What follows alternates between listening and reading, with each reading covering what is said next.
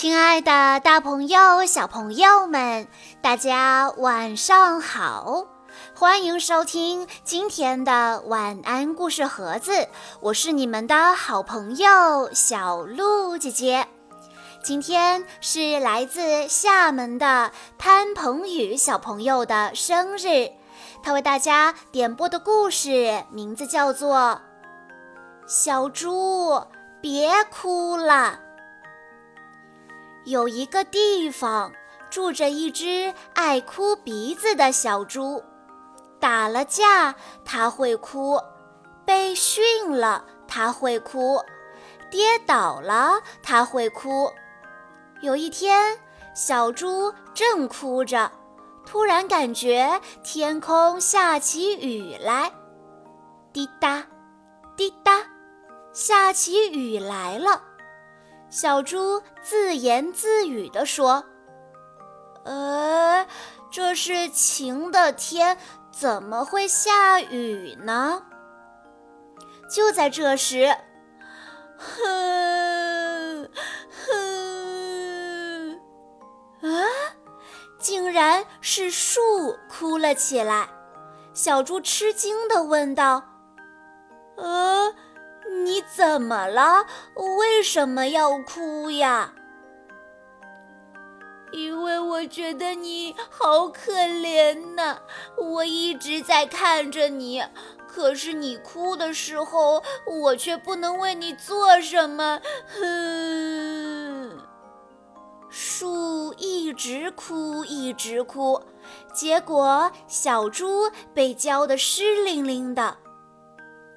没事，我才不在乎呢。你不用哭了。”树回答道。“真的吗？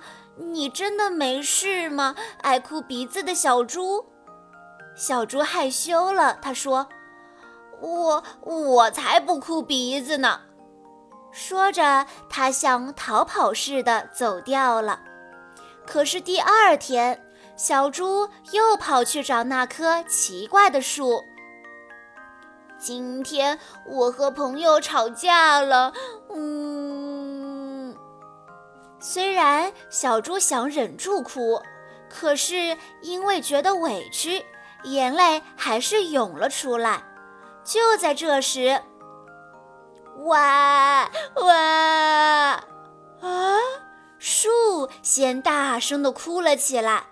小猪因为很吃惊，止住了眼泪。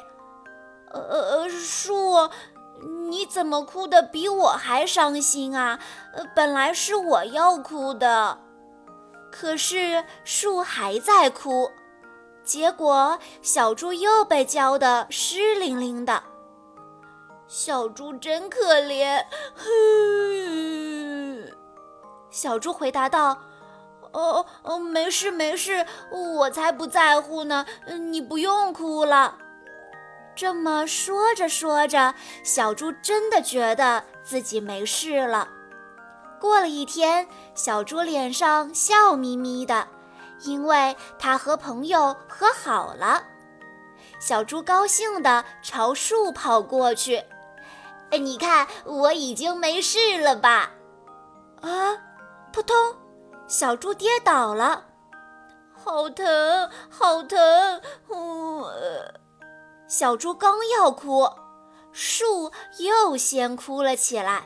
小猪说：“呃呃，等一等，疼的可是我呀。”树说：“可是你是因为想快点见到我，跑啊跑才跌倒的，呃，真可怜。”结果小猪又被淋得湿淋淋的。我不疼了，你别哭了。嘿，小猪笑了起来。树说：“啊，真的？啊，太好了！”树也笑了起来。他们两个成了非常要好的朋友。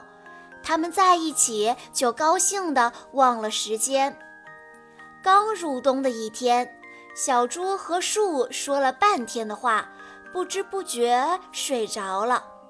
不知道什么时候天黑了，下起雪来。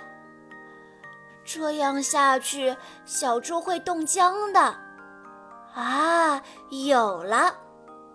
一片，两片，树开始让树叶飘落下去。三片，四片，五片，树叶不停地飘落下去。树不是落眼泪，而是落下许许多多的树叶。飘落到小猪的身上，轻柔的树叶温暖着小猪的身体，洁白的雪把四周都包裹起来。天亮了，小猪睁开眼睛，发现树上的叶子已经落得一片不剩。啊，树，你你怎么了？树没有回答。哎，我为什么？树，你怎么不说话呀？